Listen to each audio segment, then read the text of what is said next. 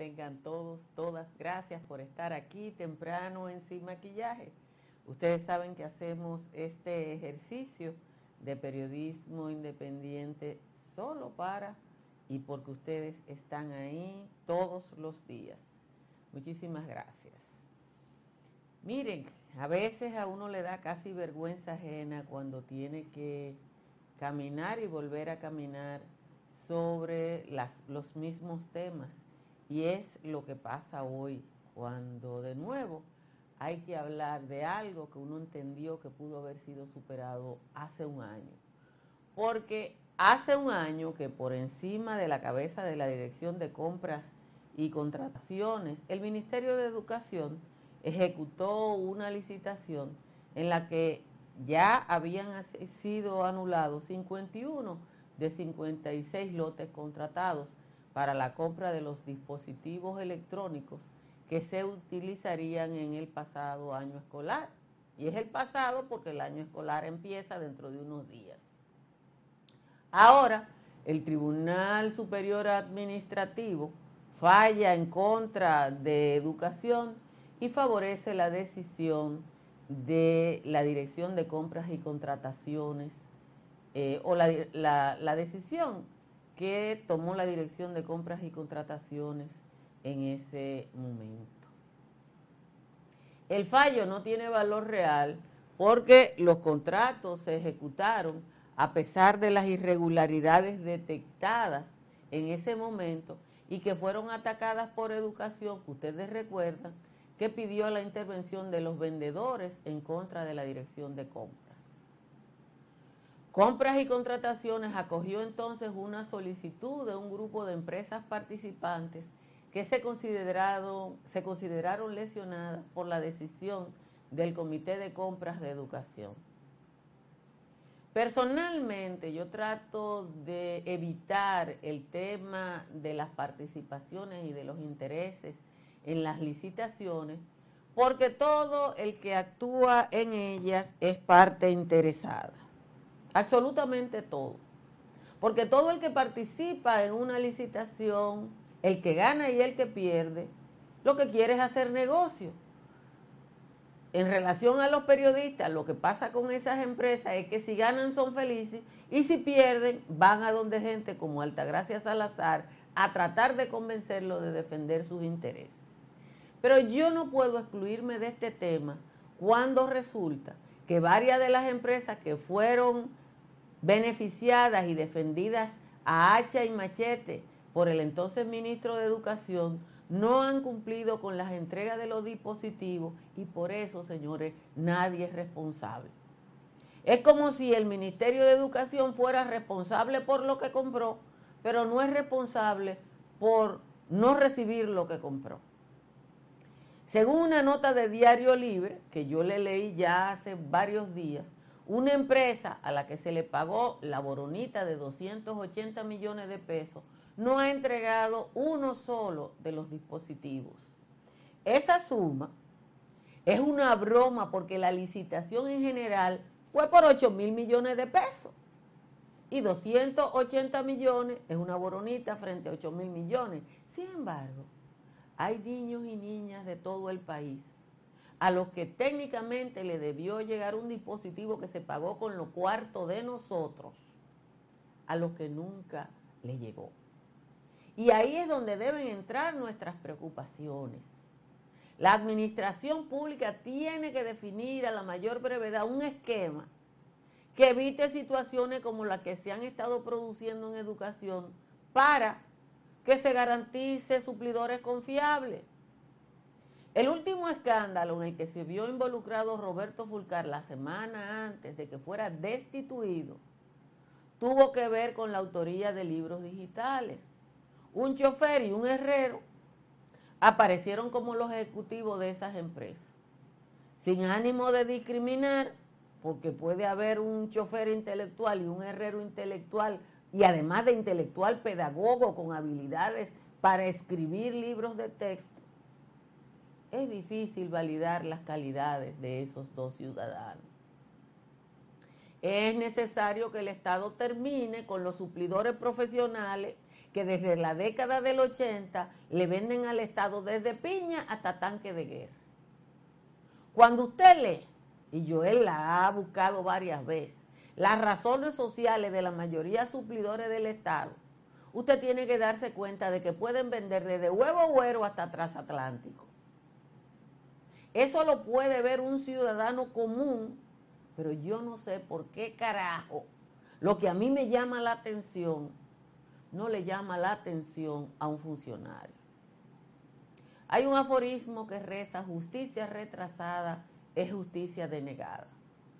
Dar la razón a la Dirección de Compras y Contrataciones un año después solo sirve para demostrar que tuvo razón en su actuación frente al entonces ministro de Educación. Mientras tanto, inicia el, año escolar dentro de unos días eso es dentro de unos días.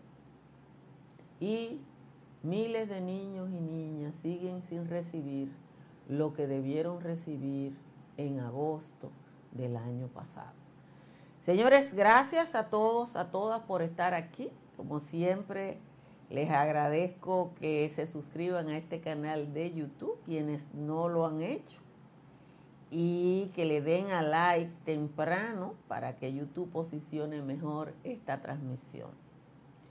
Les puedo dar la buena noticia de que hoy la temperatura está un chininín más bajitas que ayer y a esta hora las temperaturas más altas están en Baní, La Romana, San Fernando de Montecristi y Santa Cruz de Barahona eh, que tienen 25, Santo Domingo, San Pedro de Macorís, eh, Higüey, están en 24. La mayoría de las cabeceras de provincia a esta hora están en 23.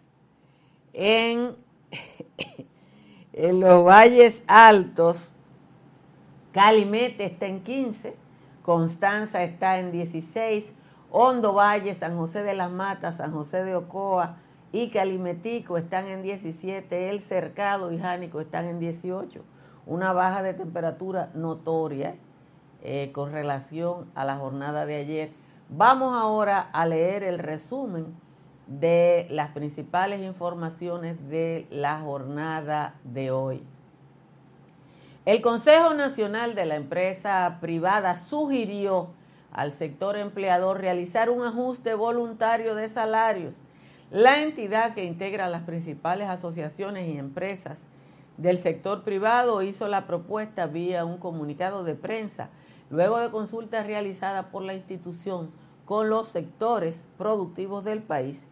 De acuerdo con el Banco Central, la inflación interanual a julio de este año asciende a un 9.43%.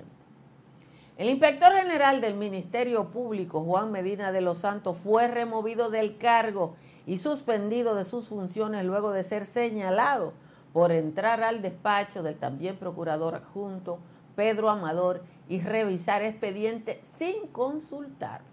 Ayer, la Asociación de Fiscales respaldó la decisión de la magistrada Miriam Germán y dijo que la inspectoría no puede utilizarse para tapar fallas y males, tampoco para tener o escoger culpables favoritos. Los fiscales apoyan a la procuradora Miriam Germán para que se mantenga firme y dijo que cuenta con el respaldo de la organización que agrupa a los fiscales.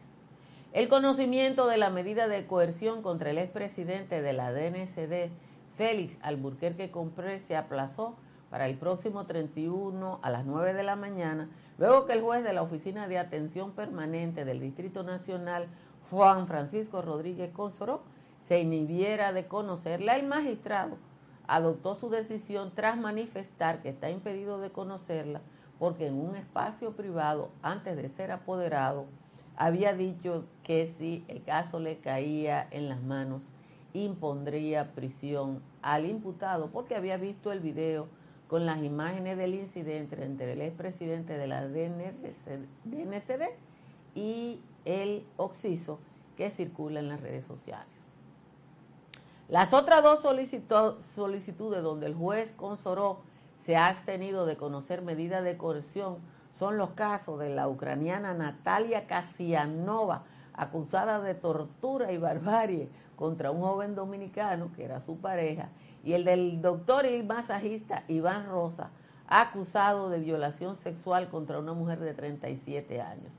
En ambos casos, la Corte de Apelación del Distrito Nacional rechazó la inhibición del juez Consoró, que tuvo que conocer las medidas de coerción y en ambos casos dictó prisión.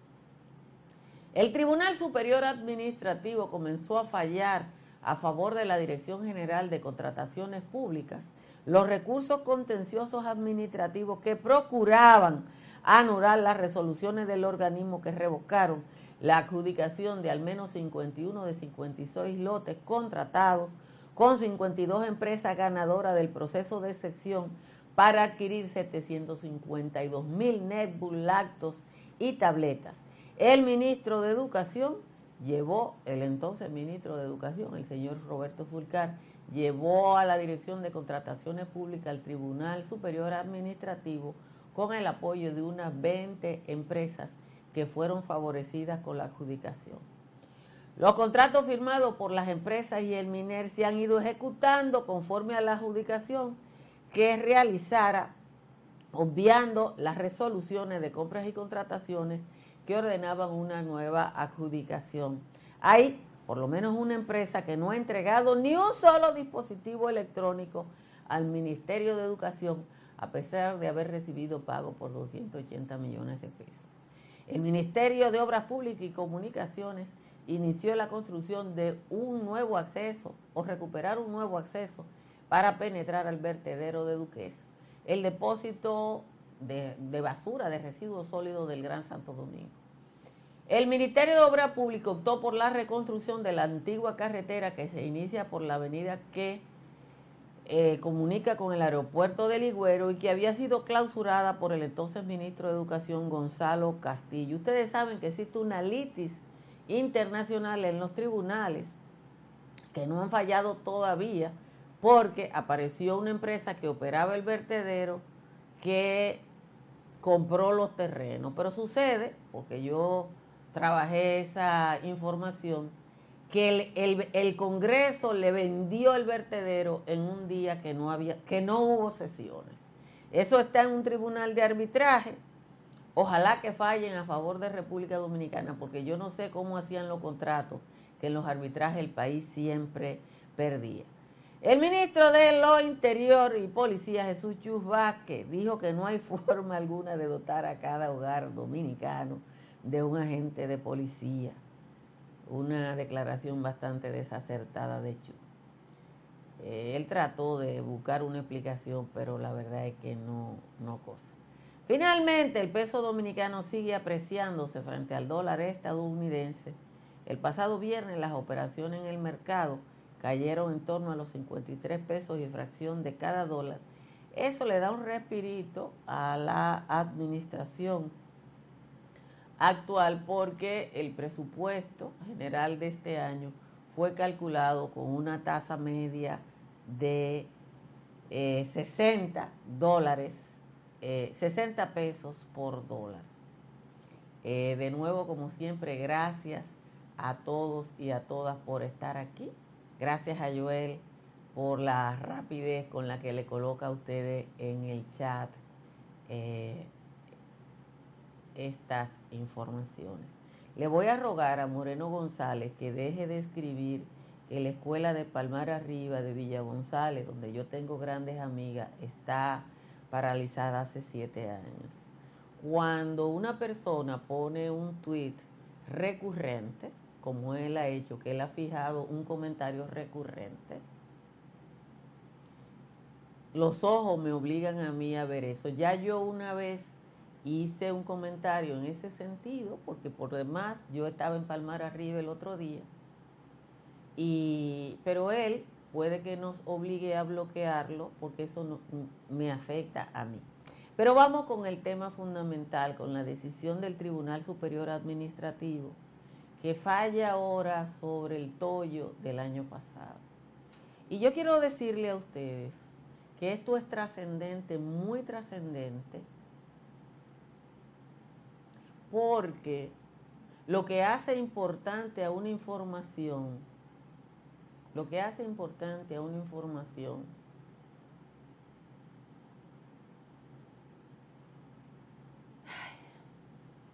es el impacto que tiene en la gente. Alguno de ustedes está escribiendo ahí que por qué yo no hablo del caso de, del el inspector del Ministerio Público. El inspector del Ministerio Público fue destituido y lo único que deja claro eso es que la magistrada Miriam Germán es una persona preocupada por la institucionalidad de la organización que ella dirige. Pero aquí hay tres millones y pico de personas, tres millones y pico de niños y niñas, de seres humanos, hijos de familias pobres,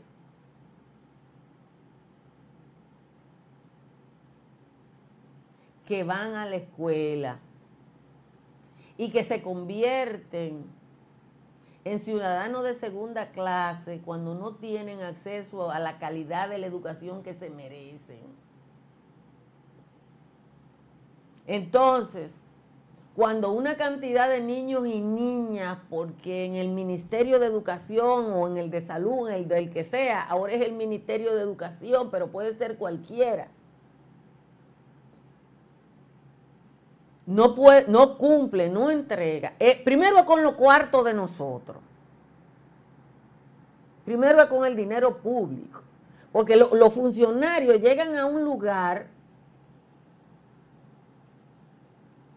y desde que llegan al lugar se olvidan que lo que administran es dinero público.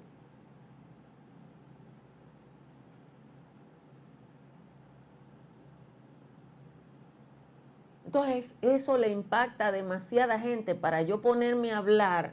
Eso déjenselo a los youtubers. Yo no soy youtuber. Yo no soy youtuber.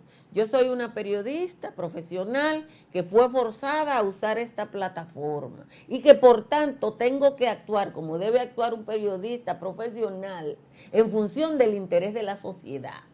Y nada es más importante que para el interés de la sociedad que la educación pública. Nada es más importante para el interés de la sociedad. Nadie, nada es más importante que la educación pública. Ustedes pueden ir a donde ustedes quieran hablar de chisme. Ustedes buscan un youtuber. Yo no. Yo estoy aquí forzada. Porque no tengo plan B. Miren, Espero que esta sea la última vez que tenga que hablar del tema del audio y lo voy a hacer respirando hondo. Aquí vino un ingeniero, el ingeniero Tiziano Fajardo, y reguló el audio y lo puso donde él entiende que debe estar. Yo les ruego a ustedes que si se oye bajito suban sus dispositivos Eh, porque yo tengo que acogerme a lo que un profesional del audio que vino, probó, midió, reguló, le puso para arriba, le puso para abajo, instaló un switch, hizo. Así que gracias eh, de nuevo a todos y a todas por estar aquí. Compartan como siempre esta transmisión. Debo Recordarle eh, que hagan como yo e instalen paneles solares de Trix Energy para que su factura eléctrica baje hasta un 99%. Llame al 809-770-8867 o escriba al 809-910-2910. Aproveche la oferta que hace Estructura Morrison del proyecto Country Capital. Un proyecto en el que usted puede adquirir apartamentos por etapa según esté su bolsillo, primer, el primer, la primera etapa se va a entregar en 18 meses y la última y quinta etapa en 5 años. Así que usted, según conforme su bolsillo, se acoteja para adquirir estos apartamentos en Santo Domingo Este, que puede entrar tanto por la Avenida Ecológica como por San Isidro. Y Seguros Pepín protege su casa o su negocio frente a catástrofes naturales. Conozca todos los beneficios de las pólizas de incendios y líneas aliadas de Seguros Pepín comunicándose al 809 3 3003 o al 809 412 1006. Cerca de usted hay una farmacia medical GBC que ahora en agosto tiene un 30% de descuento en varias líneas para hipertensión y diabetes. En la Florida, Tamara Pichardo le ayuda a comprar, vender o alquilar. Llame a Tamara al 305-244-1584. Si su techo tiene filtración, un IMPER tiene la solución.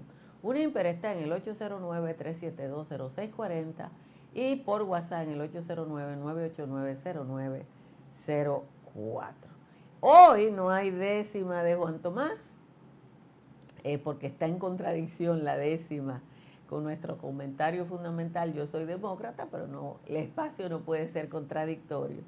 Así que búsquenla en la página de Facebook y de Instagram eh, de Juan de los Palotes. y, ahí ustedes van a encontrar lo que él piensa respecto a lo que yo pienso, es un poco diferente. Miren, em, en varios, hay dos noticias que tienen que ver con los servicios públicos que hay que aclarar, porque a veces yo no digo que por mala fe un medio de comunicación o un colega cualquiera trata una información de manera muy superficial y por eso es que yo le digo a ustedes que cuando se abandonó el párrafo de antecedente en el periodismo dominicano en algún momento por complicidad de los medios con el gobierno, aquí la gente no tiene acceso a información de calidad. Primera nota. La carretera 6 de noviembre se está llenando de hoyo. Falso. La autopista 6 de noviembre como autopista está en perfecto estado. ¿Qué es lo que se está llenando de, de hoyo? Se está llenando de hoyo los paseos de la 6 de noviembre, que cuando el vómito de asfalto de la campaña electoral del 2020-2019 que no sabían qué iban a hacer y cómo iban a gastar el asfalto que ahora es sujeto de investigación. Asfaltaron los paseos, crearon un tercer carril que todo el que viaja al sur, a cada rato hay un accidente porque se interrumpe. Mis hijos le pusieron el goncicarril porque usted, si usted coge ese carril, usted puede ir, y además el de la izquierda, usted puede ir a, 100 técnicamente en ese carril y llega un momento que hay una base de un puente elevado. Entonces, no es la carretera como tal, son los carriles que hizo Gonzalo que no tenían, porque yo le pregunté a un ingeniero, no tenían la base necesaria, le tiraron el asfalto así y cada vez que llueve, eso se llena de hoyo. Se llenaba de hoyo antes cuando era Gonzalo el ministro y se llena de hoyo ahora. Entonces no es la carretera como tal, digan fueron los carriles que se inventaron. Entonces, hay que aclarar la cosa para que la gente la entienda y no se puede manipular con todo. Dos, el tema de la basura. Por donde yo vivo aquí en Villa Claudia, yo vivo en la calle Julián Chiví. Por aquí pasa la basura religiosamente dos veces a la semana. Bienvenida Ana Nadal Pons. Este mes, con la lluvia que han habido, esa regularidad falló. Cuando yo vi que había problemas en el acceso al vertedero, y eso me lo dijo uno de los, de los que trabaja en el camión, porque yo le pregunté. Él me dijo, doña, es que nosotros echamos tres o cuatro viajes y ahora nada más podemos echar uno porque hay muchos camiones en la cola. Se anuló uno, el señor, el mismo señor Gonzalo Castillo, en un momento anuló uno de los accesos al vertedero, el otro está dañado, ahora están habilitando uno. Es mejor que tenga dos, porque si tiene dos, aún en época de lluvia, el acceso va a estar garantizado. Entonces quería explicar eso, que eh, para que ustedes cuando lean esas informaciones tengan una idea clara eh, de lo que está pasando. Hay zonas donde hay más problemas que otros porque hay más basura que otros. Pero la verdad es que los camiones no están accediendo por esa causa y hay que explicarlo.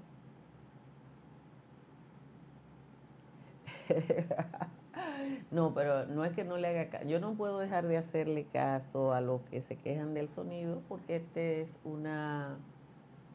Lo que, lo, que lo que traté de explicarles es que yo no soy profesional y que el sonido que tenemos ahora es el sonido que un profesional de esto decidió que era.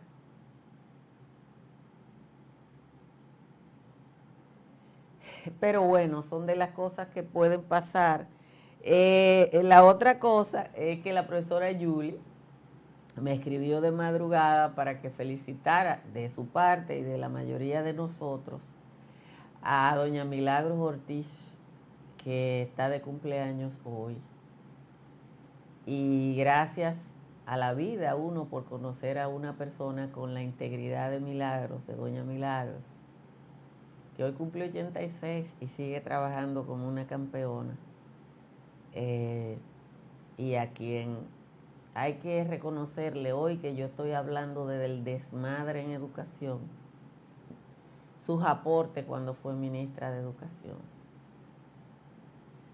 El primer aporte que hizo doña Milagros fue un censo nacional de las edificaciones eh, de educación para saber en qué condiciones estaban y cuánto se necesitaban y el otro aporte que hizo doña Milagro, que fue eliminado posteriormente, fue que fue la primera funcionaria que puso online todas las operaciones financieras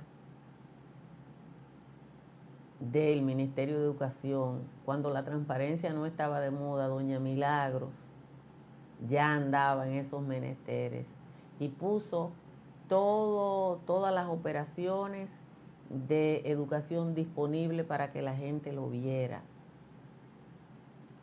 Eso evidentemente que desde que llegó el PLD se fue al carajo.